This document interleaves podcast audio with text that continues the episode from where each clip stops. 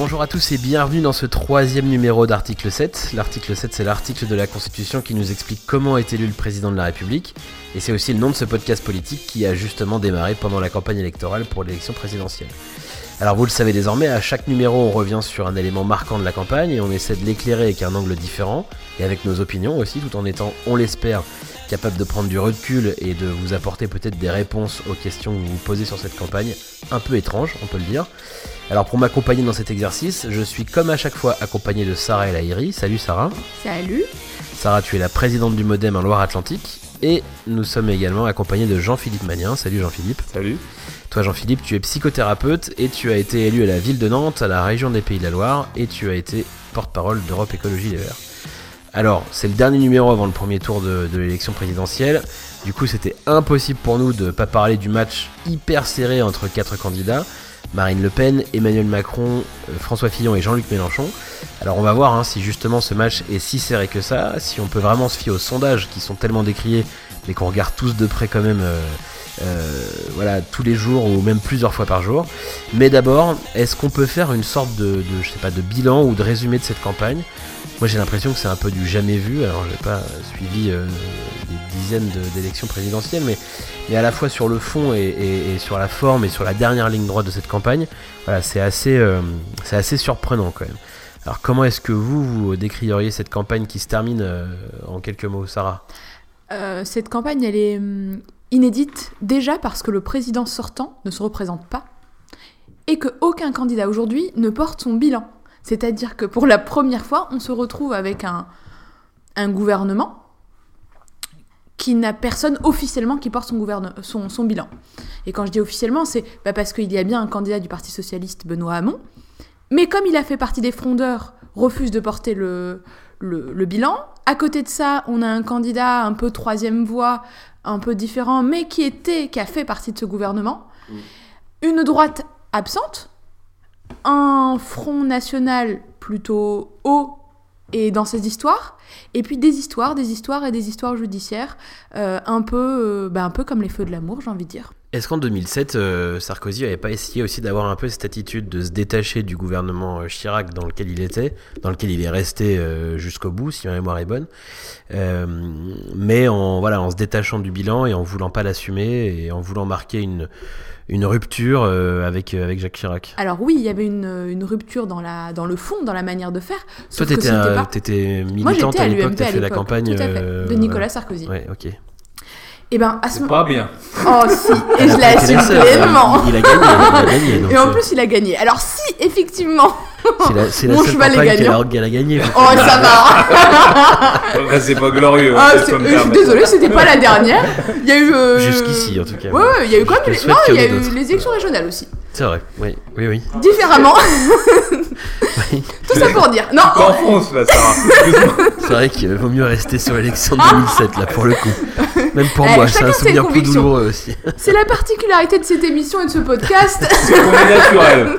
Voilà. Effectivement. Euh, pour revenir à, à Nicolas Sarkozy, euh, il se trouve qu'il assumait quand même le bilan, même si sa position était différente. Il n'a pas été frondeur.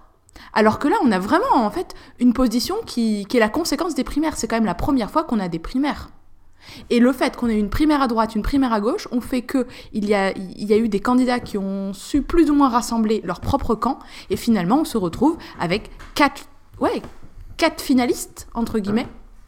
Euh, après à creuser, à étudier, mais quatre finalistes et un président euh, sur lequel euh, qui n'a pas non qui n'a pas de successeur aujourd'hui ouvertement. Et je pense que c'est vraiment ça la particularité de cette campagne. Donc, ce que tu dis, c'est que les racines même de l'élection, vu qu'on n'a pas de, de représentant ou de quelqu'un qui vient défendre le bilan du président sortant, plus des candidats qui ont pour, pour beaucoup d'entre eux, ou en tout cas deux principaux candidats, été désignés par des primaires, finalement, c'est ça qui fait qu'on a eu une campagne pas bizarre, mais en tout cas, enfin si, un peu bizarre quand même parfois.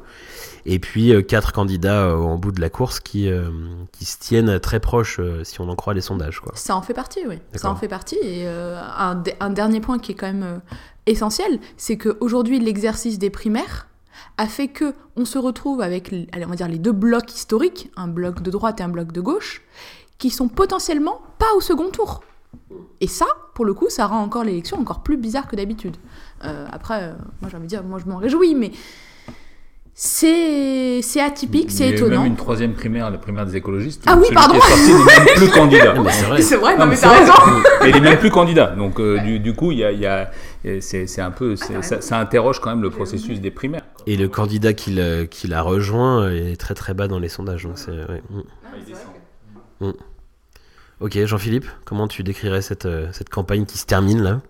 Enfin, qui se termine pour le premier tour, mais on va prendre 15 jours de second tour après, ouais.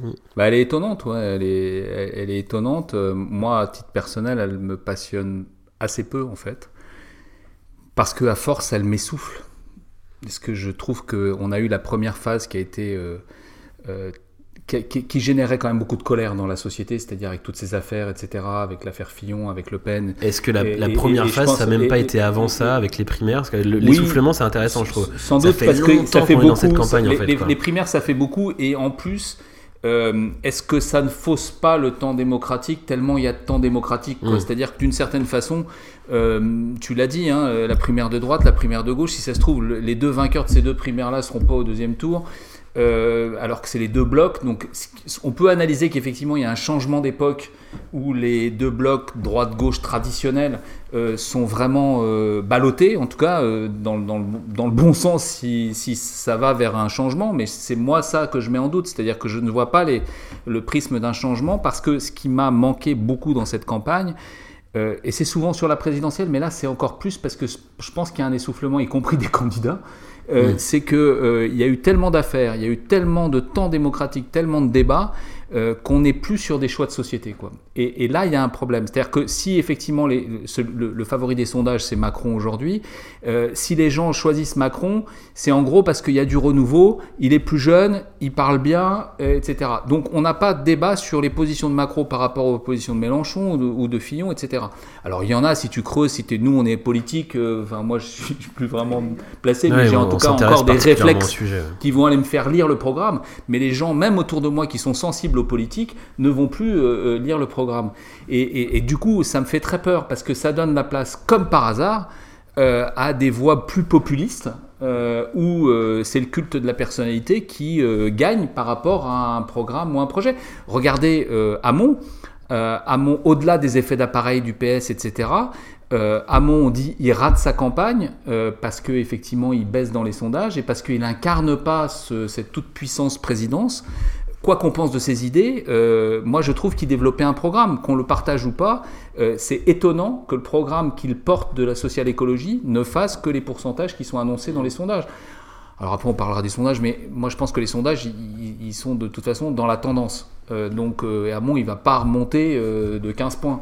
Donc du coup, euh, ce candidat qui porte pour moi un projet d'avenir va même pas être en course dans le match à 4 que tu évoquais. Donc ça me pose un problème de fond. Euh, d'analyse de ce qu'il faut pour la société. Et aujourd'hui, les deux blocs traditionnels droite-gauche étaient en fait concurrencés par deux blocs sur le fond, hein, qui était un bloc populiste nationaliste, le FN, enfin, ou, tout ce qui est autour d'extrême droite et qui s'en rapproche du Pont-Aignan et compagnie. Et puis de l'autre côté, une voie que j'appellerais euh, social-démocrate écologiste. Quoi. D'une certaine façon, le, le projet de société ouvert euh, et qui est porté, alors on pourrait dire il est porté partiellement par Macron, mais pas complètement. Et puis de l'autre côté, la voix qu'il porte aussi beaucoup, qui est la voix euh, Hamon, est complètement disqualifiée dans cette élection présidentielle.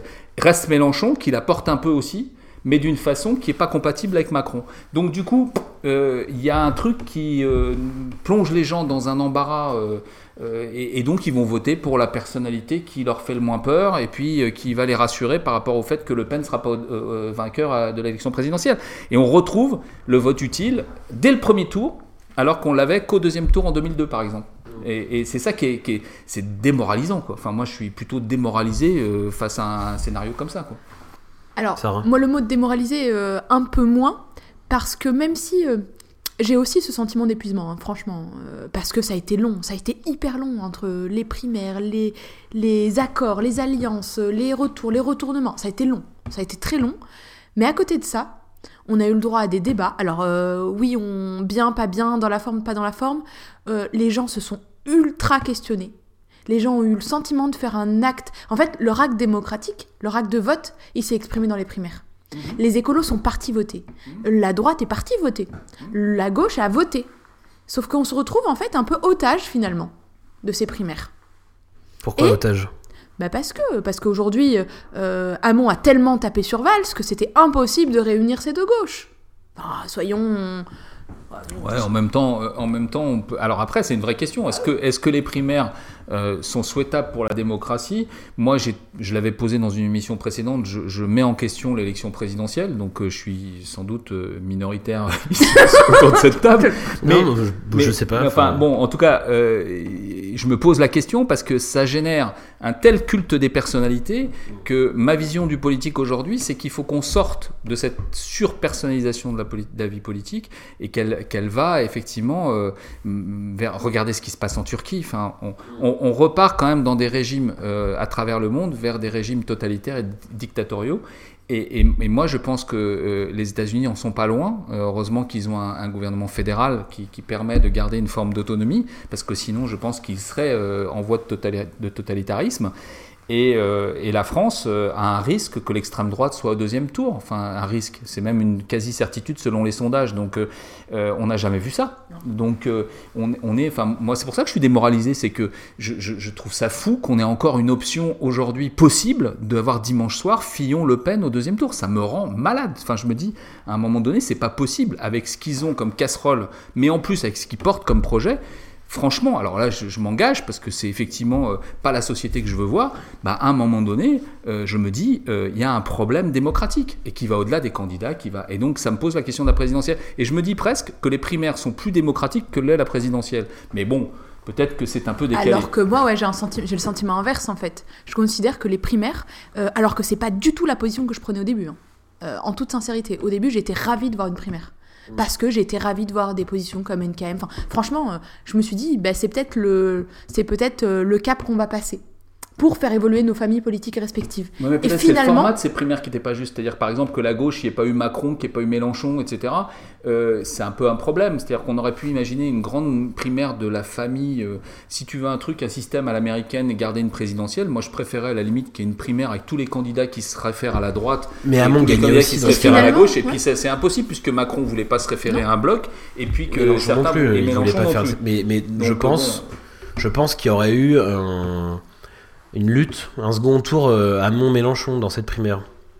Alors que aujourd'hui, euh, un Macron est, est haut placé. Donc, bon, je comprends moi en fait le fait qu'il y soit pas allé. Moi aussi. Parce, qu'il- parce que justement, il, il se serait enfermé pas- dans je suis cette pas d'accord. Il se Je serait pense que enfermé. là, je pense Son a- positionnement, il, il aurait, est- il aurait sans doute, il aurait sans doute euh, pas fait les scores qu'il est, qui, enfin, de popularité qu'il a aujourd'hui, mais il aurait été en balotage pour gagner à mon avis. Parce Ça- l'ancrait trop dans un d'avance camp. par rapport à. Ça l'ancrait dans un camp où il a jamais souhaité s'ancrer. Oui, oui, j'entends. Voilà.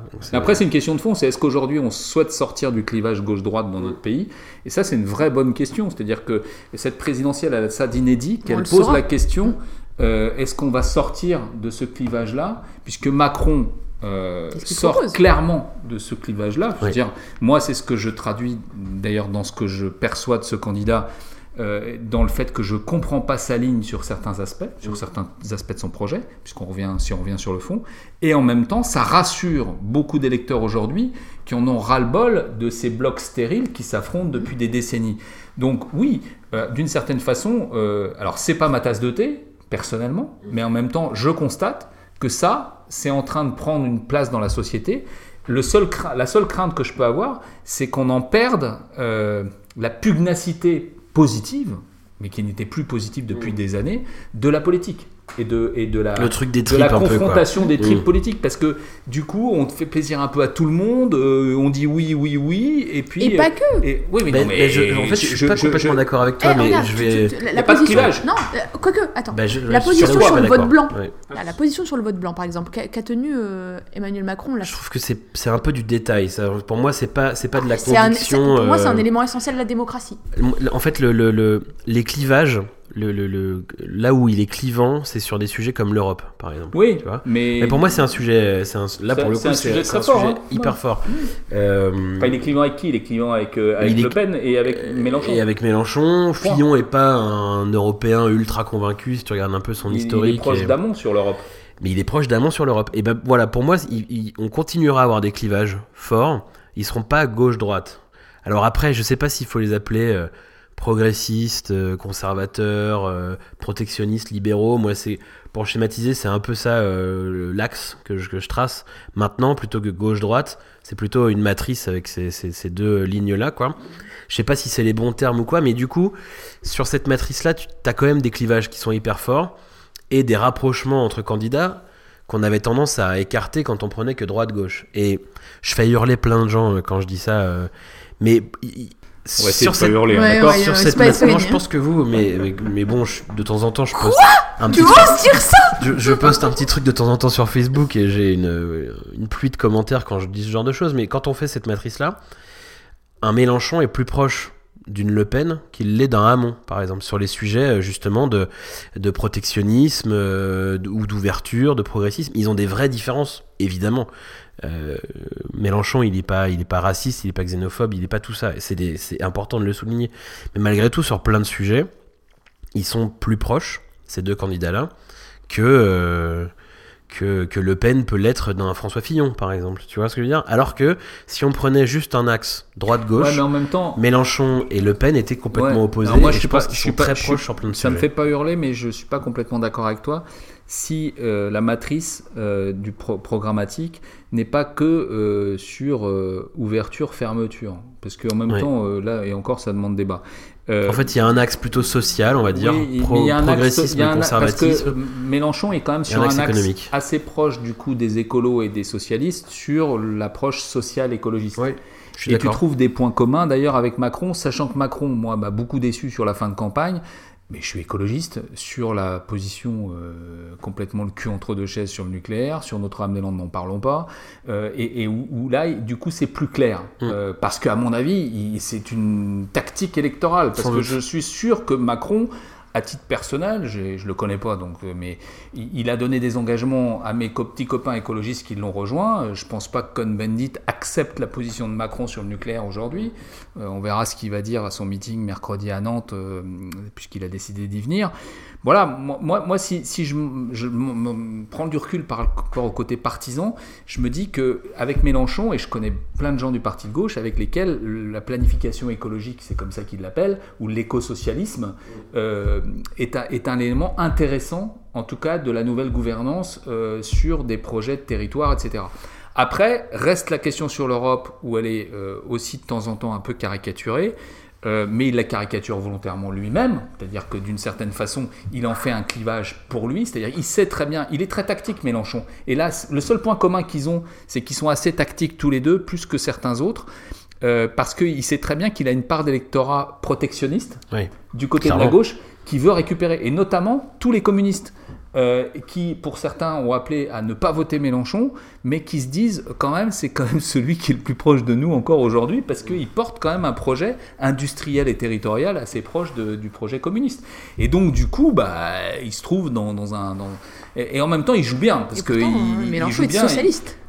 Mélenchon est socialiste, plutôt de la frange, La, Euh, la gauche du Parti socialiste, mais à gauche du Parti socialiste. et les socialistes. Et il, il se rapproche de plus en plus des positions écolo Hmm. en, en, pré- en- en- en prévalant quand même plutôt du rouge av- avant le vert. Tu vois, enfin, si Ouais. globalement, c'est ça qui, qui fait la différence avec le parti écolo. hein. C'est que moi, euh, aujourd'hui, ce qui prime, c'est le projet écologiste. C'est pas, c'est pas de dire. Et, et quand les socialistes me disent, mais c'est les inégalités sociales avant l'écologie, c'est totalement hors sujet. C'est-à-dire que pour moi, l'écologie est un projet global de société. Donc, euh, et, ça, ce projet, on l'a, enfin, ce projet, on l'a pas vu en débat, quoi. C'est ça qui est terrible. Moi, ce qui me, me frustre beaucoup, c'est pas le fait que le parti écologiste soit absent. Je, c'est pas très important, ça. C'est que la question écolo est encore aux abonnés absents de la campagne électorale. Non, mais Et- comme, et alors comme que- euh, la quasi-totalité des sujets, en fait. c'est Enfin, ça, ouais, quasi. ouais, Par l'Europe, où c'est venu parce qu'il y avait clivage, quoi. Et, et encore. Et Et encore, encore, et euh, ouais. encore, on n'est pas rentré vraiment dans le fond hein, des questions européennes. hein. Mais Le Pen a fait une très très très mauvaise campagne. hein. Moi, je, je- je trouve que sur, euh, elle n'a pas réussi comme elle avait fait euh, en, en 2012 à imposer ses thèmes, euh, etc. sur l'immigration, alors qu'elle était annoncée haute dans les sondages. Là, elle est en train de baisser et parce que de fait, euh, elle, elle, elle- elle transforme pas l'essai. Alors, elle était tellement haute qu'elle a encore une chance d'être au deuxième tour et que les probabilités sont encore très fortes malheureusement. Mais euh, elle porte quand même euh, des valeurs très très rétrogrades et, et de fait, il y a une part de la population qui peut, parce que c'est en train d'exploser partout dans les blocs classiques et traditionnels, qui peut se retrouver à aller voter pour d'autres candidats que d'aller euh, voter FN en, en contestation des deux blocs. Tu vois, parce qu'elle misait beaucoup, elle, elle avait intérêt que les deux blocs soient derrière elle. Et Macron vient, ça, ça la perturbe Macron. Et, et, Mélen- et Mélenchon la fait chier. Enfin, tu vois, donc c'est- parce que là-bas, il y a- il y a- on voit les études. hein, Il y, a, il y a- il y a une part d'électorat de, de Le Pen. Effectivement, ça va dans le sens de ce que tu disais, c'est-à-dire que c'est pas parce que le, euh, Mélenchon a le projet qui est proche Mm. de, de Le Pen, c'est simplement les électeurs. si, mais- C'est les non, je crois pas. C'est parce que les électeurs ont des mécanismes qui, peut, euh, qui peuvent être les mêmes sur le plan de la contestation. Ouais, ouais, c'est Et ça comme aussi. les gens sont sûr. complètement largués sur les projets et qui veulent contester le pouvoir ambiant, eh ben, ils vont euh, être euh, très volatiles. Voilà. Mm. Mais Ouais, c'est- non, mais je suis d'accord avec toi. C'est assez intéressant. Mais il y a à ce côté, il a beaucoup euh, misé sur euh, il faut, le- faut tous les dégager, euh, faut tout changer. Sixième République, qui participe, je pense, aussi à ça. Alors après, on peut être d'accord sur le fond ou pas, c'est pas le sujet, mais je pense que là, le, le, le, le côté Sixième République, ça vient surtout renforcer le faut tout, faut tout foutre à la poubelle et faut, faut tout recommencer. Ce qui plaît effectivement, je pense, à beaucoup d'électeurs du Front National qui, on l'entend dans beaucoup de, dans beaucoup de, de témoignages, etc., euh, choisissent de voter pour elle, souvent encore, parce que euh, il faut foutre le bordel et c'est quelque chose qu'on n'a pas essayé, euh, ça n'a pas marché avec les autres. Essayons avec elle, au moins c'est nouveau quoi. Donc on, Sauf qu'aujourd'hui, l'offre euh, est multiple. Et par contre, tant qu'on est sur Mélenchon, je pense qu'il est pertinent aussi de souligner qu'il a fait une campagne qui a dérouté tout le monde. Ouais, elle est excellente sa campagne, Elle est bien sûr. Énorme sa campagne. De- les hologrammes. bien en, euh, en amont même de la campagne sur la construction du Vous, avez- programme. vous étiez là quand il a expliqué d'où ça venait les hologrammes Non. De- de- D'un bouquin de science-fiction en fait. Excellent. Où il a repris le, le scénario d'un bouquin de science-fiction et qu'il a adapté parce que je sais plus le, le nom du, du bouquin. Et il disait ça à Toulouse là quand il était en meeting et moi je zappe un peu donc ça me- je suis tombé là-dessus. Et, et en fait il a été très créatif dans sa campagne. C'est-à-dire que, euh, contrairement à ce qu'on disait de lui, c'est-à-dire le tribun un peu tradit, euh, c'est-à-dire en gros dans des salles pleines, etc., il a décalé sa campagne. C'est-à-dire il a fait des trucs euh, sur des péniches, il a fait des trucs euh, euh, dehors. Enfin, et, et- et, euh, effectivement, c'est toujours très tribun, mais euh, c'est très, intelligent sur le, la compréhension de l'électorat aujourd'hui. Il y a eu beaucoup de changements dans son équipe. Euh, Il y a eu beaucoup de profils dans la presse ces derniers jours, euh, justement, de, des gens qui travaillent avec lui et qui ont des parcours euh, parfois un peu surprenants, en étant passés certains dans, dans des cabinets ou même avant, mais qui malgré tout ont des profils atypiques et qui ont, qui ont amené cette nouveauté un peu chez lui. Ouais. Ouais, Euh, dans moi, j'ai été ouais. étonnée de voir. euh, enfin, j'ai- j'ai- Il s'est calmé, hein professionnellement, alors oui, sur le fond, mais professionnellement, j'ai- j'ai- j'étais en déplacement à Tours. J'ai été étonnée de voir en centre-ville des gens euh, en train. Enfin, euh, je pensais que c'était une chorale classique et finalement, non, c'était une chorale qui chantait euh, la chanson de, de, de Mé- de Mélenchon. La chanson de Mélenchon. Enfin, oui, une chanson. Tu veux pas nous la chanter Ouais, j'ai pas retenu les paroles, j'ai pas retenu les paroles, j'ai connais pas pas. encore. Mais Ça serait quand franchement, même super que Sarah nous c'est chante la énorme. chanson Mais je, Mélenchon. On je fais fait-la des nous découvrir quand on la connaît pas. Ouais, mais euh, non, ça sera en off. Ou peut-être euh, à la fin de l'émission. Ah, voilà, Qui pour sait. conclure. Mais franchement, la forme de la campagne, pour le coup, ouais. est assez fraîche. Et c'est Ouais. ça qui est, euh, c'est ça aussi qui est déroutant dans. Chez beaucoup de candidats pour le coup. Mais bien sûr. Même Montebourg, euh, pendant les primaires, faisait des stand-up dans la rue, des trucs. Enfin, il y, a eu de- il y a eu la nouveauté sur la forme. Les Niveau meetings, politique, on on a de quoi dans le... étudier après. hein. Le candidat est souvent au centre de la salle dans les meetings, il est plus toujours sur une estrade devant tout le monde. Enfin, c'est... Ouais, ils font Ça ça. change. ouais. Ouais. D'ailleurs, tu retrouves Mélenchon, Macron euh, des, des approches assez, euh, assez. pro- Ah ouais, je trouve qu'ils sont assez identiques dans leur façon de, de prendre la parole. Et à Mais côté bon. de ça, on est à 6 jours du vote et on sait pas. Même moi, on est à 5 jours. On a 5 jours. hein. Quand on enregistre, on Là, enregistre ça me fait mardi des soir. On palpitations enregistre après mardi quand je me soir, rends Ouais, compte de avant ça. le premier tour.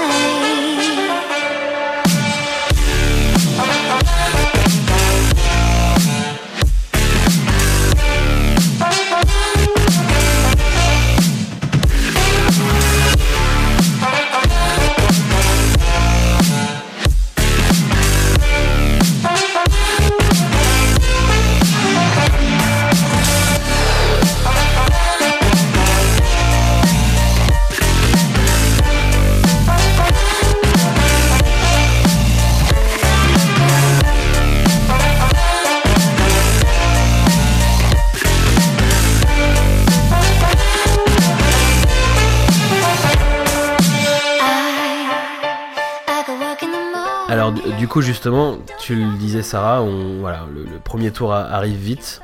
On sait toujours pas. Euh, y a, je le disais dans l'intro, il y a quatre candidats qui, euh, qui ont l'air d'être proches, si on en croit les sondages. Euh, Marine Le Pen, Emmanuel Macron, François Fillon et Jean-Luc Mélenchon. Je le dis dans l'ordre un peu des sondages, même s'il commence à y avoir débat un peu sur le troisième, quatrième, Mélenchon pourrait être troisième. Euh, dans dans l'introduction de l'émission de tout à l'heure, je disais, euh, voilà, on, tout le monde dit qu'il ne faut plus croire les sondages parce qu'ils se sont trompés plein de fois. Et je pense qu'il faut qu'on revienne un peu là-dessus, parce que je suis pas d'accord avec ça, moi. Et en même temps, on passe notre temps presque à les regarder. Euh, Il y a beaucoup de chiffres, il y a beaucoup de données disponibles, on les regarde, on devient tous statisticiens et experts de la donnée politique. Qu'est-ce que, c'est quoi votre sentiment, vous, sur les sondages euh, là en avril 2017, globalement, et puis euh, dans cette campagne?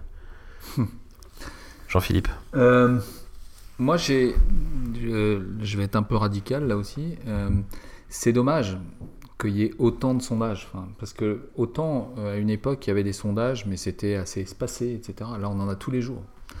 Donc c'est- presque une dictature des sondages, c'est-à-dire que le, sondage va faire une partie de l'élection. Je n'ai pas dit toute l'élection, mais va faire une partie de l'élection.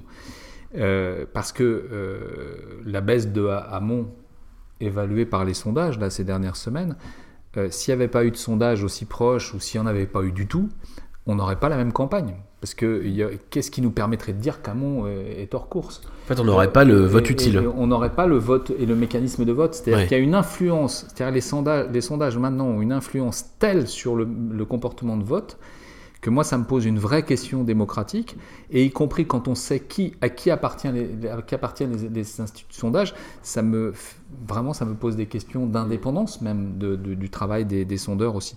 Et, on voit d'ailleurs sur certaines différences, alors comme ils se tirent la bourre, euh, ils ont plutôt intérêt à être justes que de se tromper vraiment et de favoriser un camp plutôt qu'un autre. Mais euh, quand ils s'entendent sur le fait de mettre derrière, etc., c'est- quand même euh, inquiétant. Enfin, moi, je trouve qu'il y a- j'ai un sentiment d'inquiétude et en même temps, je sais que la société avance avec ça et que de toute façon, je pourrais toujours crier au loup en disant faut plus de sondage. De toute façon, c'est complètement illusoire. Donc, je vais pas faire le, le mec rétrograde en disant ouais, allez, revenez un temps sans sondage parce que c'est c'est pas vrai, ça ne se fera pas comme ça et que d'ailleurs la démocratie peut évoluer avec l'histoire des sondages si elle prend d'autres formes aussi. Euh, et je préfère me battre pour qu'il y ait une nouvelle république effectivement qui soit plus parlementaire que présidentielle, c'est ma position. euh, plutôt que de me battre sur les sondages. Mais c'est vrai que là, je trouve qu'à cette élection, c'est hallucinant parce qu'ils sont en train de nous préparer un suspense. En fait, c'est Mm. quand même extraordinaire. Alors, est-ce qu'il est, est, est véritable ou pas? Je pense, et je finirai juste là-dessus, je pense qu'il y a euh, une incertitude qu'on n'a jamais eue. Donc, euh, les sondages ont, des, ont des- quand même des, des batteries de- d'indicateurs qui sont assez classiques sur le clivage gauche-droite, sur l'extrême droite, enfin depuis des années. Ils ont... Mais l'apparition de Macron, le fait que Fillon ait eu ses affaires, le fait qu'Amon plonge et soit pas soutenu par une partie de l'appareil PS, fait qu'ils ont quand même perdu une partie de leurs données. Et donc, est-ce qu'ils sont capables de prévoir aussi finement qu'ils le faisaient à l'époque? C'est-à-dire, moi je suis assez d'accord avec toi, je pense que les sondages se sont rarement trompés euh, sur des élections présidentielles. Même à l'étranger. hein, Et même à l'étranger. ouais, ouais. Euh, là, dans le contexte qui est le nôtre, c'est possible que la marge d'erreur soit plus importante. Ce qui veut dire que le- match à 4 est peut-être réel. C'est-à-dire que peut-être on est dans un mouchoir de poche entre les quatre et que les, les scénarios qui sont donnés plutôt Macron-Le Pen depuis des semaines euh, puissent être remis en cause dimanche et qu'on ait, pour moi, le scénario du pire, un Fillon-Le Pen au deuxième tour, ou le scénario complètement improbable d'un Mélenchon-Macron, par exemple, au deuxième Ça, c'est des choses possibles si on regarde Ouais. les données, justement. Mais je voudrais juste revenir sur un truc que j'ai pas très bien compris dans ce que tu as dit. En fait, tu dis, ok, peut-être Tu veux dire effectivement. que je suis pas clair? Non, non, c'est. je- je- En fait, en fait, j'ai l'impression que tu as dit deux choses. D'accord. Euh, tu, tu vas me dire si j'ai bien compris. Du coup, j'ai l'impression que tu as dit, effectivement, peut-être qu'on est bien dans un match à 4, mais en même temps, on n'est pas hyper sûr parce que le jeu a tellement été euh, changé pendant cette élection que leurs marges d'erreur sont, sont grandes. Donc, en gros, ce que tu dis là, c'est il y a peut-être effectivement un sujet mathématique et peut-être qu'on n'est pas capable de bien le mesurer. Mais j'ai l'impression aussi que tu as dit que euh, potentiellement il, euh, il jouait avec les chiffres. Je sais pas si je t'ai bien compris, mais si, c'est un peu ouais. ça que j'ai dit, mais... euh, Ça veut dire que oui, tu, assez- sous-entends ou il y a une- potentiellement une théorie qui, qui voudrait dire aussi que euh, les chiffres qu'on nous donne ne sont pas nécessairement Non, ceux qui je- ont vraiment je- été mesurés. Après, ça fait complotiste de dire ça, donc je, je suis pas du tout Asselineau, complotiste. sors de ce corps je suis pas du tout complotiste, euh, mais euh, simplement, je me dis jusqu'à jusqu'à quel point euh, certains peuvent avoir intérêt qu'il y ait vraiment ce suspense jusqu'au bout. C'est-à-dire que, euh, et y compris comment ça peut influencer le vote. Parce que, fait, parce que moi, moi, je m'en fiche à la limite que des sondages disent euh, on fait monter la sauce euh, sur un match à 4. Sauf que ça a une influence électorale. C'est-à-dire qu'à force de dire il va y avoir un match à 4, ça modifie les comportements électoraux. Mais pour toi, les instituts de sondage ont intérêt à maintenir ce suspense? Non, je pense qu'ils ont un intérêt propre aux instituts de sondage. Je pense que euh, peut-être qu'il y a une telle. ils sont tellement décontenancés par ce qui se passe depuis des mois que de finir comme ça, c'est presque, c'est presque normal. Euh, et, et donc, je, moi, la question que je me pose, c'est en quoi ça influence, voire ça manipule l'opinion. Je comprends. pense pas qu'ils veulent manipuler l'opinion ouvertement. Enfin, les mecs, ils font pas des réunions à dire comment on manipule l'opinion demain. Mais le, le- la démocratie ambiante aujourd'hui de l'immédiateté des sondages modifie tellement l'opinion que je me demande si c'est pas une grande, vaste opération de manipulation qui nous amène à, à- à quand même plus parler du fond et de nos convictions. Et moi, c'est ça qui m'anime en fait. C'est pas, mais je, je crois pas qu'il y, ait- qu'il y ait- qu'il y ait le complot. Je crois pas. Donc, ouais, mais tu, quand même, tu dis il y a une vaste opération de manipulation, mais elle est, euh, Elle est presque inconsciente, presque Ouais. dans le système. Elle, elle- elle prend bonne place dans le fameux elle est système spontanée. politique. C'est-à-dire Elle qu'elle est arrive comme ça, spontanée. de- d'accord. Mais elle va très bien avec le système comme il est aujourd'hui, je crois. Et elle est d'ailleurs, elle, épouse très bien les formes du système aujourd'hui. Et donc moi, la question, c'est comment on peut changer ce système. Et obligatoirement, ça aura une influence pour les, inst- sur les instituts de sondage. Ils y sont pour rien. Ils, ils suivront les vagues du système. Ils vont pas faire la pluie et le beau temps. C'est pas eux qui vont faire la politique demain. Si des politiques décident qu'ils prennent une autre place et que c'est différent, euh, et si on gouverne différemment, et ben les instituts de sondage, eh ben, ils iront dans les formes euh, qu'on leur indiquera. Là aujourd'hui, c'est le bordel. Donc ils prennent tous les interstices. Quoi. Sarah, qu'est-ce que tu, c'est quoi ton sentiment sur tout ça Un peu plus mitigé, enfin franchement. euh, Modéré, tu veux dire. Alors, mitigé par rapport à toi et modéré par rapport à la question des sondages.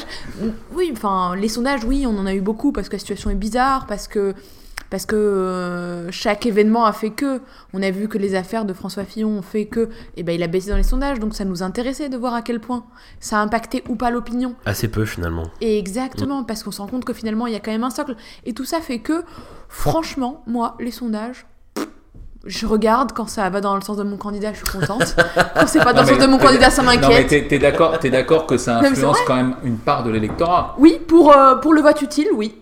Bah mais oui. tout ça, mais c'est pas, c'est pas les sondages qui font ça. C'est parce qu'aujourd'hui, on a la possibilité d'avoir le Front National au second tour Oui. de manière. Mais, mais si on n'avait pas ça, on aurait quand même notre premier, le premier tour en vote, en vote de conviction, en vote de projet. J'en suis pas sûr. Moi, oui. Hmm. Moi, je pense que c'est plutôt ça. Donc, les sondages, ils sont pour absolument rien. Par contre, ce qui est plus dérangeant, c'est peut-être toute l'ambiance qu'il y a eu aussi contre la presse. Cette campagne a été assez nauséabonde contre la presse. Attention, moi je fais pas d'amalgame entre les instituts de sondage et c'est- la presse. hein. non, mais c'est moi qui vais jusqu'au bout. Et j'ai Même autant si les c'est instituts- commandé par les. ouais, par- par Oui, oui, c'est eux qui commandent et qui payent les sondages. ouais. C'est voilà, il y, a il y a eu un, un flou global, mais euh, je pense que à part pour, enfin, Ils pourraient en sondages- commander moins d'ailleurs. Si les, les instituts de. Ouais, après ils sont libres de faire ce qu'ils veulent. hein, pourraient avoir moins d'affaires. Hein. Bah, Oui. Ah oui, euh, moins d'affaires, oui. Non, mais moins, moins de, de- de faire des affaires parce que ça coûte plein. de- Ah ça, oui, coûte ça coûte très cher. très hein. cher. Ah, ça coûte, euh, ça coûte des bras. Enfin, c'est un euh. vrai marché, quoi. C'est ça que je veux dire aussi. À un moment donné, il faut pas être dupe de ça. C'est c'est que c'est un vrai enjeu économique et Et à financier. côté de ça, si on n'était pas euh, quand même euh, friand de ça, euh, bah, Ouais, ça ouais, se serait effondré de toute façon. C'est vrai. Qu'est-ce qu'on fait des chiffres qu'ils nous donnent aujourd'hui alors? On les regarde, on les regarde pas, on peut s'y Moi j'ai envie de dire, euh, c'est une petite touche de plaisir pour certains, un peu plus dur pour d'autres, j'avoue, mais oh, c'est quand même, c'est c'est comme les. J'ai l'impression que l'attaque, elle est pour toi. Non, non, C'est comme un bonbon à la menthe. bon. Non, parce que pour le coup, moi, je ne change pas mon, vote Mais ça impacte, euh, en fonction des sondages, mais ça impacte parce que je sens que la dynamique, elle change.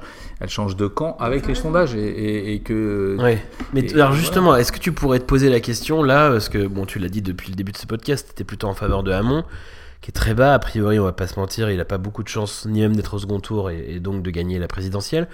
Est-ce que tu pourrais te dire, comme vient de le dire Sarah, il y a un, il y a un danger, euh, Front National, du coup, de toute façon, ça sert à rien que je vote pour Hamon, Ouais, mais je vais réfléchir à voter pour quelqu'un d'autre. D'ailleurs, le mécanisme de baisse d'amont sur le vote utile Mélenchon, il existe, et y compris chez les écologistes, puisqu'il y a eu euh, euh, des membres du Conseil national du Parti écolo qui ont appelé à voter Mélenchon. Donc il y a une motion qui est sortie, etc. Donc tu vois bien que ça existe, y compris dans, ma famille politique, euh, même plus large, c'est pas que le parti écolo, je pense que l'électorat est en train de bouger. De gauche, Euh, même en général, je dirais. Ouais, Ouais, de gauche, Mm. des écologistes, sachant Ouais, que ouais. du parti du parti écolo ou des écologistes de façon générale, c'est en train de se répartir entre Mélenchon et Macron. Euh, et donc du coup, euh, le vote utile marche à plein, pas que pour Mélenchon, pour Macron aussi. C'est-à-dire que d'une certaine façon, euh, tu as euh, tu as ce mécanisme. Donc voilà. Après, c'est chacun avec sa conscience. Je crois qu'il n'y a pas de il y a- pas de règle. Sauf que moi, la question du Front National, euh, en 2002, je m'en souviens bien, tu vois. En 2002, je me souviens bien, euh, j'en pleurais, tu vois. Donc, euh, on avait dit plus jamais ça. En 2004, euh, le PS gagne pratiquement toutes les régions et basta, on se repose plus les mêmes questions qu'on s'était posées entre 2002 et 2004 pour éradiquer la progression du Front National et de se mettre tous ensemble pour ça. Y compris, pourquoi pas monter des coalitions qui permettaient de, de contrer ce projet euh, qui est un projet rétrograde pour la société. On arrive à quoi en 2017 avec une Le Pen qu'on annonce déjà au deuxième tour? C'est encore pire, c'est la catastrophe ultime presque. Enfin non, ultime, ce serait qu'elle soit élue. Mais euh, enfin, ça devient n'importe quoi. En fait, donc ce si tu veux, Ce qui est d'une ultime, certaine façon, c'est si on qu'on continue, soit fait. C'est Oui, que ça mais- nous normal. oui, mais ça ça veut dire que si on épouse des formes toujours les mêmes, avec la même élection, le même forme de, de- de- de mise en débat des projets, et qu'on arrive à des situations encore pires, ça veut dire qu'il faut interroger non pas euh, le, le fait que Le Pen soit au deuxième tour, etc., mais le système dans son ensemble. C'est pas possible qu'aujourd'hui un système démocratique arrive dans un pays à faire monter, et pas qu'en France, hein, ça arrive dans plein de pays d'Europe, euh, les mouvements populistes nationalistes. C'est des mouvements qui aujourd'hui sur les valeurs, notre monde est en mauvaise santé. Enfin, et c'est ça le sujet de la société aujourd'hui, et ça aurait dû être le sujet de la présidentielle, de dire comment on peut avoir une Le Pen en tête des sondages euh, en France avec le truc qu'elle porte, un truc qui est de, de rejet, euh, d'exclusion, et qui aujourd'hui, parce qu'on on, jette la responsabilité sur les, sur les autres partis, mais d'une certaine façon, euh, on laisse là quand même la part belle à Le Pen sur des thèmes qui sont aujourd'hui des thèmes. Moi, par exemple, le thème de la, de, la France, certains essayent de, s'en réemparer, mais ils n'y arrivent plus. Ouais. Elle est la seule qui, qui aujourd'hui incarne le patriotisme. Mm. Il y a longtemps eu ça avec le drapeau. C'était que Et- dans leur et meeting qu'on avait vraiment le drapeau. Alors maintenant, euh, c'est ouais. partout. Ouais. Mais franchement, euh, bon, moi, moi, je suis pas du tout patriotique, donc je peux le dire assez librement. Mais je comprends qu'on peut imaginer et, et aujourd'hui l'être, euh, mais avec- de façon progressiste. Et pourquoi dire nationaliste et rétrograde, raciste, xénophobe? C'est pas possible. Donc moi, je peux imaginer que des gens. D'ailleurs, Mélenchon est plutôt un nationaliste, Euh, mais il n'est pas xénophobe. Ouais, raciste. c'est ça. Euh, Tu vois, donc du coup, C'est un- pour ça que je parle de, c'est de, effet- de- pervers. parties du programme qui se rejoignent. ouais, ouais. Ouais. Et donc, effet pervers. Et donc, je sais pas. Moi, j'ai beaucoup d'incertitudes par rapport à ça. Je doute beaucoup et je, je me dis, euh, voilà, dimanche, j'ai j'ai choisi, dans mon âme et conscience, en mon âme et conscience, de voter avec mes convictions. Ok. Voilà. Mais ça t'a traversé l'esprit. Enfin, c'est intéressant. Ouais, c'est ça. Euh, Non, ça m'a traversé l'esprit, bien sûr, parce que je ne suis pas insensible, et puis je discute, et puis je suis pas que dans ma bulle, et j'ai des, j'ai des proches, j'ai des gens, des amis, des, des- des- des- non mais c'est vrai, je te promets, j'ai des amis avec qui je discute, et qui me disent, ils me disent, et tiens, et j'en discutais, je vais vous faire une confidence.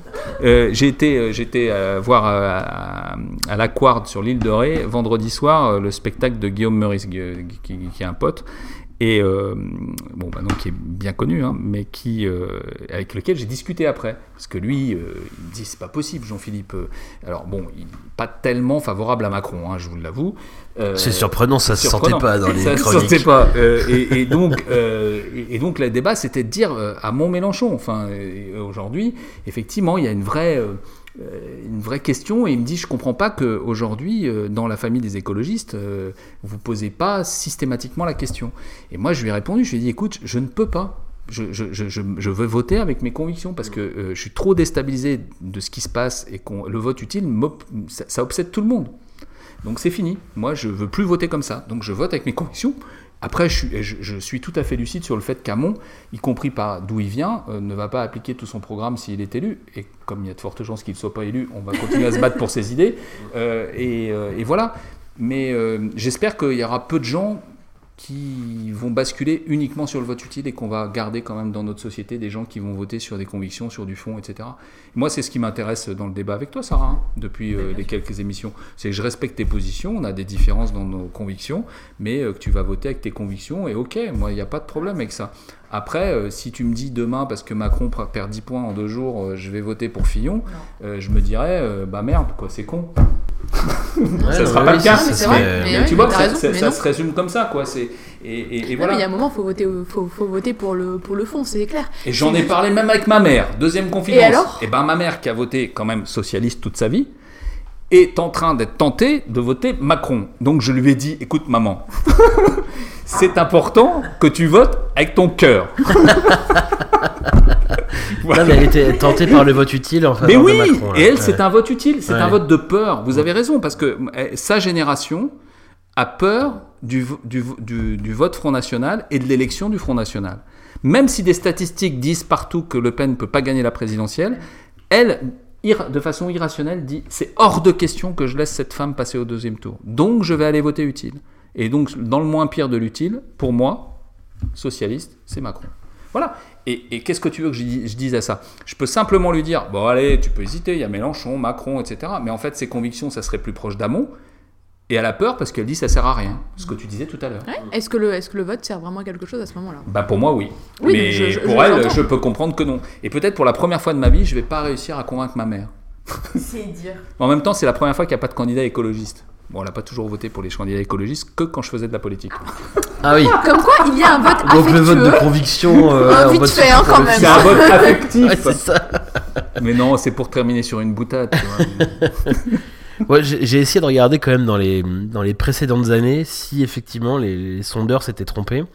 En tout cas en France. Alors tu l'as dit, c'est intéressant ce que tu disais tout à l'heure, c'est que le jeu était, étant complètement nouveau, on peut pas forcément euh, se dire ils, ont eu raison pendant les trois dernières élections, donc ils vont encore avoir raison cette fois-ci.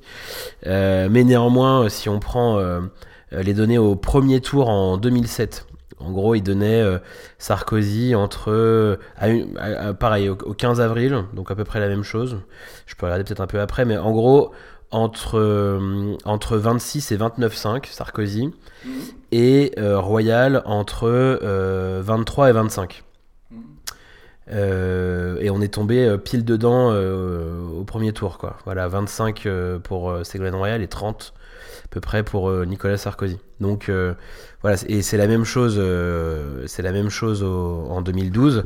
Reversement, euh, cette, Sarkozy était en tête jusqu'au 10 avril à peu près, et puis après Hollande jusqu'à la fin du mois d'avril était crédité euh, euh, jusqu'à 30% entre entre 27 et 30, et il fait euh, 28,6.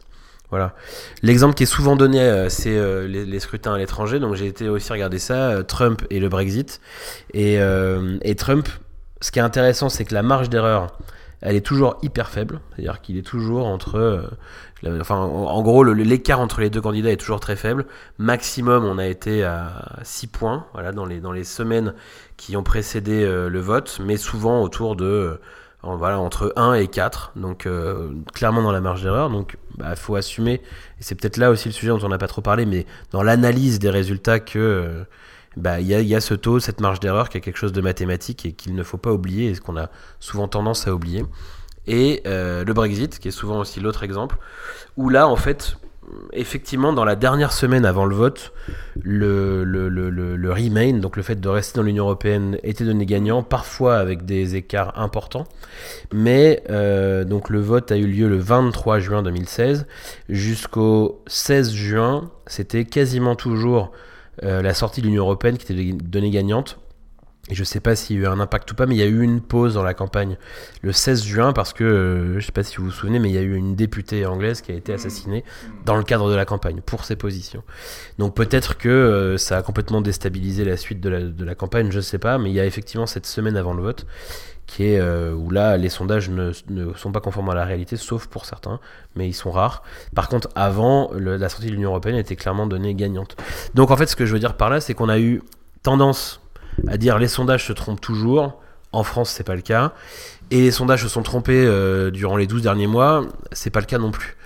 Donc, voilà, est-ce qu'on fait confiance ou pas dans les données qu'on a aujourd'hui? Je sais pas, mais c'est intéressant de regarder ça aussi avec, euh, avec ce regard-là, concret des données qui sont toutes disponibles sur Wikipédia. J'ai pas été les, les recreuser ou les réinventer. Tout est sur Wikipédia. Mais, et on euh, peut, on peut tout regarder. Si on prend juste ce dont tu viens de parler, euh, les- les- la marge d'erreur est entre 3 et 4 points. Si on prend vraiment ces 3 et 4, 3, 3 à 4 points, 3 en plus ou en moins, finalement, le jeu à 4, il est réel. Mhm. Et si en plus on prend le taux d'abstention qui est variable, et le taux d'indécis, et la volatilité des votes, Mm. Tout est possible. C'est le bordel. Mais franchement, ouais, Je crois que la conclusion de la l'émission est là. ça. allez voter quoi C'est le bordel. Mais aujourd'hui, c'est vraiment ça. Non, Alors oui, pas. ça donne une tendance. Mais je crois que là, là où tu as raison quand même, c'est de dire, euh, bon, moi j'ai ma diatribe contre les instituts de sondage est, est- est réelle sur un plan, me semble-t-il, mais à partir du moment où après le boulot est fait et dans une analyse statistique, qui est une analyse froide par euh, définition, euh, on voit que quand même avec du recul, il se trompe rarement. euh, et, et- et voilà. euh, alors moi ça me fait un peu froid dans le dos, Mais parce que ça enlève aussi de, de ça enlève de, ça enlève de l'incertitude et, du suspense et, de la vie. Et, Ouais, je comprends et- ce que tu vois ce que je veux dire Ça rend l'élection trop froide, Ça rend l'élection presque froide. C'est-à-dire si ouais. on a déjà le, on a déjà le résultat avant. Moi, je me souviens, de- on, on en parlait tout à l'heure, je me souviens de ces moments à l'élection quand j'étais gamin. Je me souviens de 80, j'avais 14 ans. Euh, mes parents, euh, Mitterrand élu, là, t'as le visage qui apparaît, où il a le même front, tu crois qu'il a le même crâne que, qu'il a le même crâne que Giscard d'Estaing, et tu sais pas parce que jusqu'à 20h, il y a, y a pas, on n'a pas Internet, on n'a Ouais. pas Twitter, on n'a pas Facebook, C'est un vrai on n'a rien. suspense. Donc c'est un véritable suspense. Et là, tout d'un coup, ils voient le crâne arriver et ils se disent non, c'est Giscard. Et puis non, en fait, en baissant, ils voient que c'est le front de Mitterrand. Enfin bon, et là, je me dis, bon, c'est con, mais, mais, mais sur Comme le quoi, plan du se joue à suspense, un front, comme, quoi. comme quoi ça se joue à un front. Mais euh, non, non, mais c'est c'est pour, c'est simplement pour dire qu'on enlève beaucoup de euh, de vie et, et de et, et, tu vois d'émotions en fait dans, Ouais, dans on cette essaie de se rassurer peut-être aussi un peu euh, Ouais. à la fois en faveur de la, de- de- du candidat qu'on a choisi ou euh, pour se dire ah bah celui-ci que je veux vraiment pas voir ou celle-ci que je veux vraiment pas voir au second tour est en baisse ou voilà est, moins bien classée qu'avant donc on, on essaie de se rassurer en fait, de se Et à rattacher côté à de ça. ça, quoi. euh, depuis, on a le hashtag Radio Londres pendant, pour les journées C'est ça, soir. et tu es à 19h, tu as le résultat.